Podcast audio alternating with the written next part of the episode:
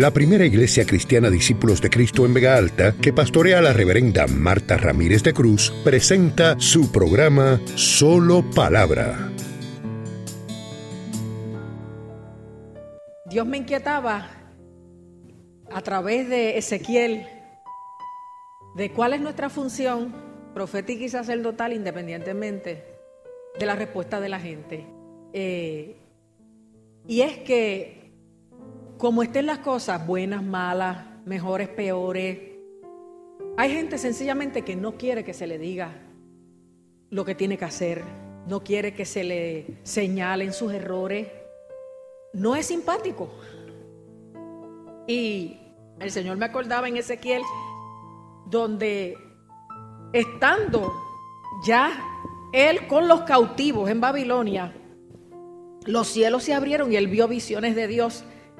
Y vino palabra de Jehová a él y le dijo, en, la tierra de los caldeos donde estaba, vino allí palabra de Dios y la mano de Dios se puso sobre él. Nosotros estamos en un cautiverio moral, espiritual. Eh, nosotros estamos en una situación que nos sentimos que no podemos hacer nada. Como cuando uno está preso, cautivo. Como cuando uno no es dueño, como esta gente que estaban en tierra extraña y no eran dueñas y allí no mandaban nada. Usted no se siente que, Puerto Rico era suyo y como que ya no es suyo, como que, como que se lo quitaron, como que no es tomado en cuenta lo que quiere, lo que necesita el pueblo, lo que parte de ese pueblo que es la iglesia, entiende que debe hacerse y levanta su voz, pero no lo quieren escuchar.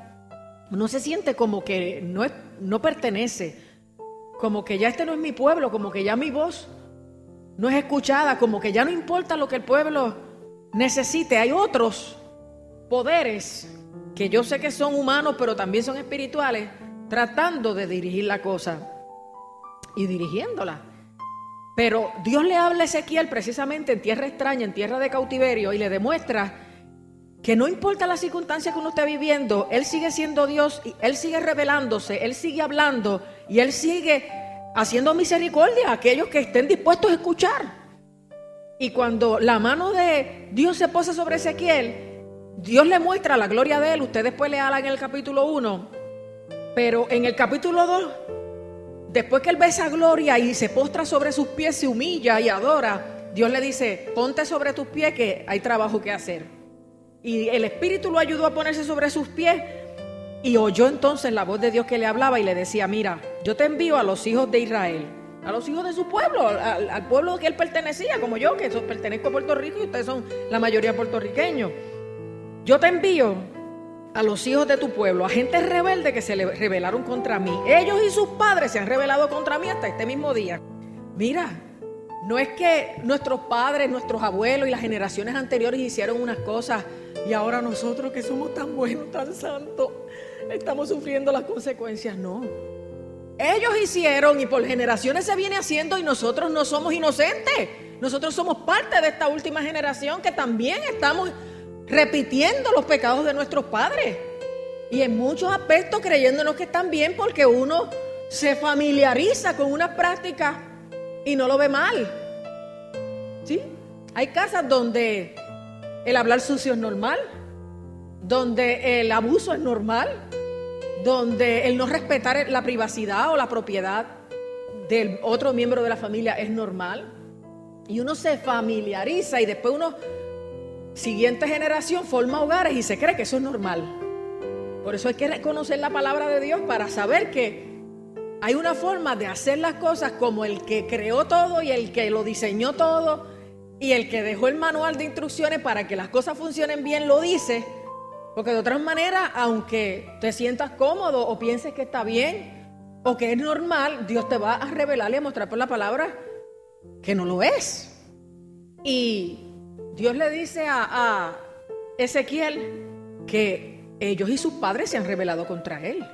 Hay muchas cosas que las últimas dos generaciones, las que son los niños y jóvenes y las que somos los padres de esos niños y jóvenes, están haciendo. O sea que nosotros no somos inocentes, pero por generaciones se han hecho mal y se heredan los modelajes, los estilos, los errores, los pecados, las herencias de maldición. Y Dios se lo dice claramente a, a Ezequiel, ni sus padres ni ustedes son inocentes. Yo te estoy enviando a los hijos de tu pueblo, gente rebelde que se rebeló contra mí. Ellos y sus padres se han rebelado contra mí hasta este mismo día. O sea que están en cautiverio. Ya vieron las consecuencias de la desobediencia y del desoír la voz de Dios por generaciones. Ya están sufriendo las consecuencias, pero siguen revelados hasta ese mismo día. Que unos estaban junto al río llorando con las memorias de Sión, pero Ezequiel conectado al Señor, porque cuando tú eres de Dios, tú te conectas con Él hasta en el mismo infierno. Recibe visiones de Dios, recibe palabra de Dios, recibe presencia y recibe instrucciones. Hay que estar en la presencia de Dios y en la conexión de Dios para recibir instrucciones. Porque la gente dice, yo quiero que Dios me dirija. Pues métete en su presencia y oye su voz. Porque Él ha dicho, te haré entender y te enseñaré el camino en que debes andar. Dice el Salmo 32.8. Entonces, Dios le sigue diciendo a Ezequiel, yo te envío a hijos, o sea, no, no a criaturas no a gente extraña, a gente que Dios considera sus hijos, porque son parte de su pueblo. Yo te envío a hijos de duro rostro y de empedernido corazón. Empedernidos de piedra, corazón duro, duro rostro, o sea, gente terca, gente obstinada, gente que no quiere oír. Cuando uno se endurece, porque es indiferente a la voz de Dios y pierde uno el temor de Dios, uno se pone terco, obstinado y aunque está en rebelión, uno no se da cuenta, porque eso es un proceso de daño, de deterioro espiritual, hasta que uno se enajena, hasta que uno se le cauteriza la mente y aunque el Espíritu Santo te redalgulla, no sientes nada. Porque Dios perdona lo peor, pero cuando tú resistes y resistes por años, la inquietud que el Espíritu Santo da para que te vuelvas a Dios y no haces caso, terminas endurecido. Al punto que aunque el Espíritu Santo siga redalguyendo y, y Dios quiera seguir teniendo misericordia de ti, como no lo sientes porque te endureciste, pues por eso es que te pierdes. No porque la acción y la intención de Dios no siga siendo la misma, sino porque ya tú no puedes responder porque estás ya endurecido. Y Dios mismo le dice, a lo mejor ellos escuchen, pero si no te escuchan porque son rebeldes, siempre sabrán que hubo profeta entre ellos. Aquí siempre ha habido palabra profética. Y la palabra profética más segura es la palabra. Pero han habido todas, no solo la de la palabra predicada, sino en todas las formas Dios nos ha hablado proféticamente. Así que Dios les está diciendo, tu éxito no consiste en que ellos te respondan. Tu éxito consiste en obedecerme a mí, en hablarles lo que yo te mando. Porque los que predican a veces se frustran. Los pastores les pasa mucho cuando no ven resultados. Cuando el Espíritu le está quemando a uno por dentro y uno siente una urgencia y un deseo de llorar y una carga y una preocupación. Y uno ve las caras indiferentes, que gracias a Dios eso no pasa aquí, que de hecho los predicadores que vienen aquí me dicen, qué disciplina, qué mucha atención pone la gente en lo que uno dice. En todas partes no es así. Y gloria a Dios porque hay eso. Pero el éxito del predicador o del profeta no consiste en los resultados, sino en que obedezca la voz de Dios y diga lo que Dios le manda. Escuchen o no escuchen, respondan o no respondan, cambien o no cambien. Pero el día del juicio no podrán decir nadie me dijo, porque siempre hubo profeta entre ellos y en Puerto Rico siempre ha habido profeta, por no decir en esta iglesia. Y le dice, y tú Ezequiel, no les temas ni tengas miedo, aunque te hallas entre zarzas y espinos, ¿qué tienen las zarzas y los espinos? Espinas. ¿Y qué hacen las espinas? Hieren. son gente que uno le habla y, y en vez de ponerse dóciles y humildes y avergonzados y arrepentidos, te hincan, te hieren. No les tengas miedo, le dice Dios a Ezequiel. Usted háblele al que tenga que hablarle, aunque lo hieran, aunque le digan lo que le digan aunque te hallas entre salsas y espinos y moras con escorpiones, que ya es algo todavía peor. Usted se va a encontrar con gente que son zarzas, pero se va a encontrar con escorpiones y se va a encontrar también con víboras. Pero no temas, dice, delante de ellos no tengas miedo porque son casas rebeldes. yo sé dónde yo te estoy enviando. Yo sé el público que tú vas a tener, Ezequiel. Y así me lo dice a mí, se lo dice cada predicador. Yo sé quién está sentado ante ti. Por eso, si yo te digo que digas algo, tú dilo. escuchen o no, hagan caso o no, respondan o no, porque yo sé que hay gente que es rebelde, que está endurecida y que puedo bajar yo y hablarles y tampoco así escuchan. Bueno, Cristo bajó y tampoco a él le escucharon. Así que le dice, les hablarás pues mis palabras, escuchen o dejen de escuchar. Salto al 3.7. Pero la casa de Israel, o sea, mi pueblo, le dice Dios, no te querrá oír. Te lo adelanto. Te lo adelanto. Es como cuando alguien me dice, hable con mi esposa, o hable con mi esposo, o hable con mis hijos, o hable con mis padres. Y yo lo hago. Yo oro, lo hago, pero Dios me dice en el corazón, hazlo porque es tu responsabilidad, tu deber. Y para que no diga que no se trató de ayudar, pero no te va a oír. No te quiere oír, no quiere la ayuda, no la quiere. La gente no quiere oír. Y muchos me evitan para, que, para no escuchar el consejo. Sobre todo cuando no quieren que uno sepa unas cosas o cuando no quieren que uno le diga lo que sabe que uno le va a decir. A mí una vez una persona me dijo, yo no se lo dije a usted porque ya yo sé lo que usted me iba a decir. Yo le dije, pues ahora, aunque yo sé lo que tú me estás diciendo, no te, voy a decir nada. Porque la gente viene que uno les resuelva las metidas de pata. No vienen a que uno les diga, no metas la pata. El camino por donde vas no es bueno. Eso no te conviene. Piénsalo bien, ora bien, mira las opciones que tiene. Porque uno no le dice a la gente lo que tiene que hacer en consejería. Uno les ilumina el escenario para que vean las opciones, las alternativas y sepan los resultados o consecuencias de cualquiera sea la decisión que tomen. Pero uno no toma decisiones por la gente. Pero hay gente que no viene porque no quiere que uno les diga o porque saben cuál es la postura de uno. Y Dios se lo adelanta a Ezequiel, le dice, mi pueblo no te querrá oír porque no me quiere oír a mí. El problema no eres tú, Ezequiel, el problema no eres tú, Malta, es que no me quiere oír a mí. Porque son gente de dura frente y de obstinado corazón. Pero tú, hijo de hombre, toma en tu corazón todas mis palabras que yo te hablaré y oye con tus oídos, oye bien, y ve y entra a los cautivos, a los hijos de tu pueblo y háblales y dile, así ha dicho Jehová el Señor, escuchen o dejen de escuchar. Y ahí es que viene el, el pasaje donde él lo, lo marca como el atalaya de Israel, como aquel que anuncia lo que viene reaccionen o no, pero si no lo anuncia, Dios le va a demandar la vida de esa persona de sus manos. Y eso es lo que Dios nos dice. Tú di lo que tienes que decir, porque si no lo dices, yo te voy a pedir cuenta por la vida y la perdición de esa persona. Y olvídate de lo demás. Porque si lo dices y la persona se arrepiente, libraste un alma. Y si no se arrepiente, te libraste tú de las consecuencias de la desobediencia. Entonces la gente ve lo que estamos viviendo, trayéndolo ahora al siglo XXI.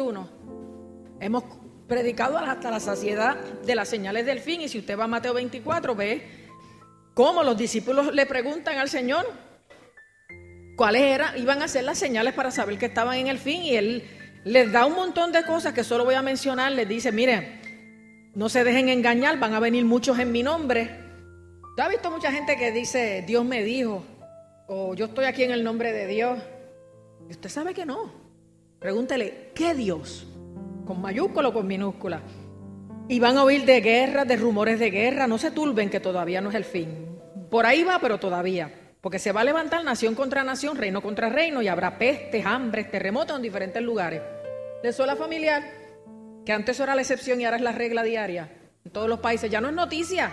Puede haber un terremoto en México, en Nicaragua, en Indonesia, ya antes todo el mundo lloraba, lo comentaba. Es que como allá es tan a menudo, las pestes, las hambres, los terremotos, y se levantará reino contra reino y habrá todas esas cosas. Y todo esto será principio de dolores, de dolores de parto, porque pronto van a ser la nueva realidad para la iglesia.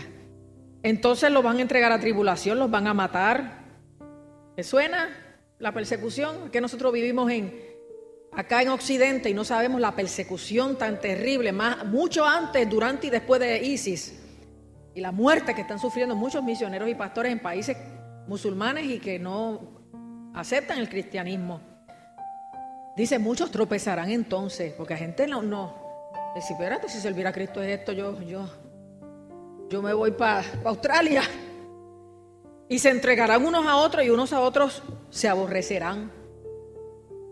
A veces usted no sabe por qué la gente no, no soporta a uno, pero es por lo que uno representa. Y por haberse multiplicado la maldad, el amor de muchos se enfriará.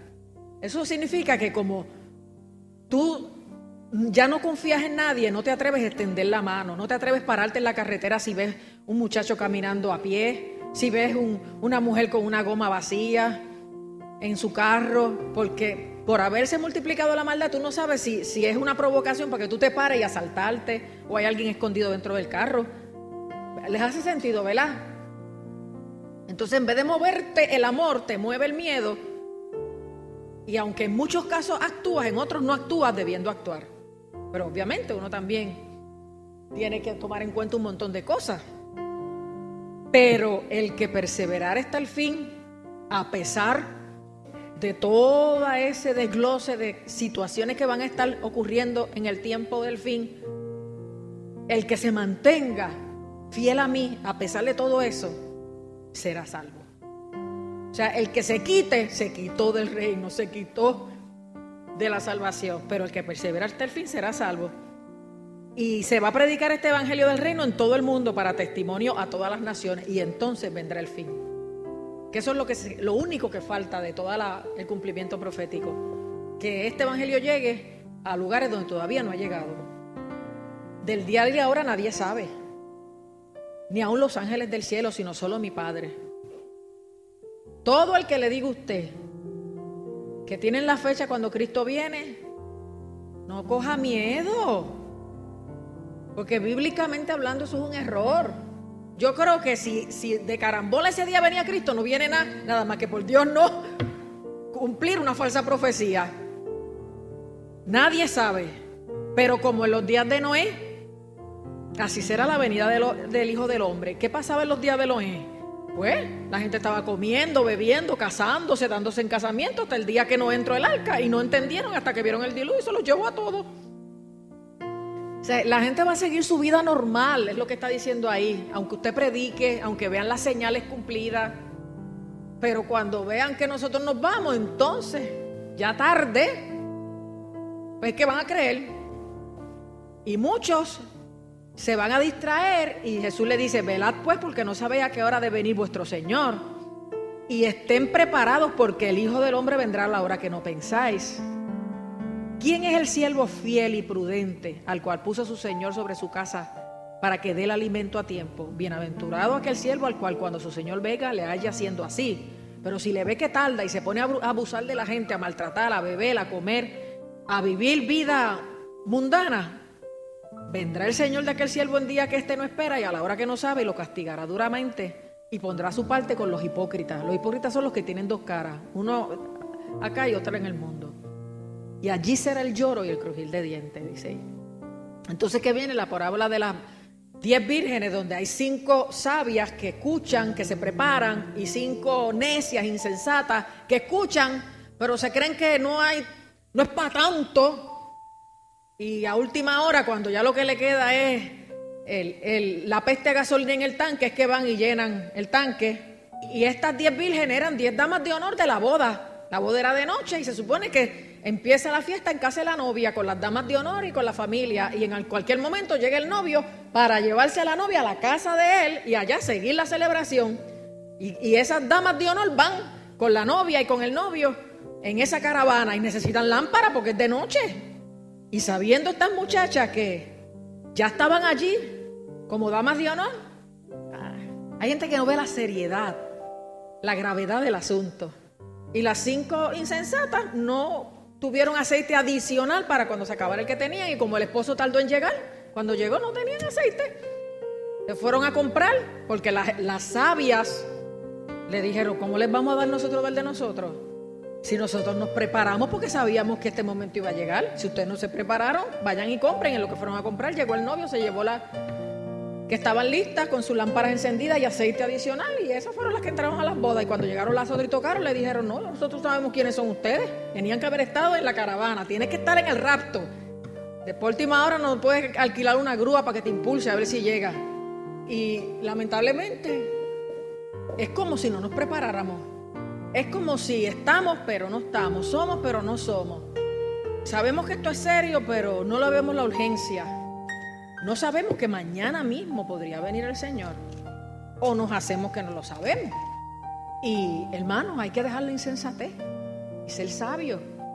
Hay que tener aceite en la lámpara, hay que estar con el Señor, pero hay que, hay que proveer para lo adicional. Usted no puede orar y recibir Biblia aquí después de la semana, no buscar aceite plus, no buscar mantener la lámpara encendida. Usted tiene que orar, usted tiene que leer también. Usted tiene que estar ahí conectadito. Es que uno tiene que estar preparado preparado para perder la casa, si ocurre, preparado para perder la salud, si ocurre. Es que son cosas de la vida que no las queremos, pero ocurren. Ocurre una enfermedad, una crisis económica como la que estamos. Y uno tiene que aprender a prepararse, a anticipar las cosas que pueden pasar para que no la cojan desprevisto y, y no sufrir o minimizar la, la cantidad de sufrimiento o de consecuencias que tenga, porque usted eh, tiene sabiduría, usted es proactivo, sabe que a tomates no huele y que debe hacer unos cambios, unos ajustes. Pero fíjate que se le dice al pueblo, como se le dijo a Ezequiel, y como yo les digo, yo les hablo, ustedes hablen para adelante, nuestro éxito está en honrar al Señor, en proclamar su palabra, en dar testimonio, en invitar, en hacer lo bueno. Si eso no sirve para nuestros familiares y amigos, por lo menos nosotros le vamos a dar buenas cuentas a Dios. Pero si no lo estás haciendo, que tu testimonio hable por ti, que tu luz, el brillo de tu vida sea luz suficiente para que la gente se le ilumine el camino y sepa que lo que están haciendo está mal. Y seamos sabios, preparémonos y exhortemos a otros a que se preparen, porque no se sabe cuándo es. Y esto no es un evento para esperarse con miedo. Cuando uno está preparado, uno espera esto con, por mí que sea ahora mismo, aleluya. Y no es que yo soy perfecta, pero yo amo a mi Señor y yo sé que lo que tengo que hacer lo estoy haciendo, obedecerlo, dentro de mis limitaciones e imperfecciones. Porque hay que tener miedo a finalmente abrazar a nuestro Señor que nos amó hasta la muerte, que nos tiene allá un Puerto Rico más lindo que este una abundancia, una felicidad, una condición de salud, de, todo óptimo. No hay que tener miedo. Teme el que no toma en serio la palabra o escucha y se endurece y no hace. Así que Dios nos está llamando andar como hijos de luz. Dios es luz y no hay ninguna tinieblas en él. Si alguno dice que le conoce, debe andar en luz como él anduvo. Y eso es lo que dice Efesios 5. Que no lo voy a explicar, solo lo voy a leer porque ese fue el camino para el cual Dios me llevó hasta ahí. Que está más que claro cómo vive la gente que tiene a Cristo, que está en la luz, que le ama, que, que le respeta y que quiere estar aceptable cuando Él le venga a buscar. Que no quiere ser tropiezo para nadie, ni aún para su propia vida. Y Pablo dice, sed pues imitadores de Dios como hijos amados. O sea, ustedes son hijos de Dios. Ustedes no tienen que imitar a nadie más. No imiten al mundo, ni imiten al diablo, como alguien dijo una vez. Ah, pero el diablo no descansa, pero Dios descansa. Yo no tengo que imitar al diablo. Usted tiene que imitar a su Padre Celestial. Imitar a Dios como hijos de Él que son. Y andad en amor, como también Cristo nos amó. Pero inmoralidades sexuales y todo tipo de inmundicia. Realmente lo que dice, pasa que yo leí muchas versiones y sé cómo lo dicen otras versiones, pero fornicación y toda inmundicia o avaricia, ni aún se nombre entre vosotros como conviene a santos. Ni aún se nombre. Eso no tiene nada que ver con el cristiano ni palabras deshonestas, ni necedades, ni truanerías que no convienen, sino antes bien acciones de gracia. En otra versión dice, ni groserías, ni tonterías, ni vulgaridades, ni chistes de doble sentido. Aunque en tu casa era normal ser grosero, el que tiene a Cristo deja la grosería, deja la tontería, deja la vulgaridad, deja ese lenguaje impropio, deja esos tonos ofensivos pero si uno ama a Dios, Está dispuesto a lo que sea con tal de agradarle. Sepan esto, que ningún fornicario o inmundo o avaro, que es idólatra, porque el que ama más su cuerpo y sus deseos, e inclusive el dinero, es un idólatra, que se adora a sí mismo y adora el dinero en vez de a Dios. Sepan esto, que ningún fornicario o inmundo o avaro es idólatra, que es idólatra tiene herencia en el reino de Cristo y de Dios. O sea, sépanlo. Yo se los digo, como me mandó Dios como Ezequiel. Me escuchen como me de escuchar. Nadie los engañe con palabras vanas, porque estas, por estas cosas, por vivir así, viene la ira de Dios sobre los hijos de desobediencia. Hijos, no está hablando de gente del mundo. Por vivir de esta manera, viene la ira de Dios sobre los hijos de desobediencia. Así que no seáis partícipes con ellos, porque en otro tiempo nosotros también éramos tinieblas, pero ahora somos luz en el Señor, andemos como hijos de luz. Eso que dice Pablo ahí. Dice, y no participéis en las obras infructuosas de las tinieblas. Antes bien reprenderlas, porque vergonzoso es aún hablar de lo que ellos hablan en secreto. Y Pablo termina este, esta parte de la exhortación diciendo, mirad pues con diligencia cómo andéis, no como necios, sino como sabios, con humildad, aprovechando bien el tiempo. Dice, porque los días son malos. Para más palabra, nuestro culto comienza todos los domingos a las 9.15 de la mañana en nuestro templo ubicado en la carretera número 2, kilómetro 29.7 en Vega Alta. Para detalles e información adicional, conéctate a www.vegaaltaparacristo.com. Te esperamos. Dios te bendiga.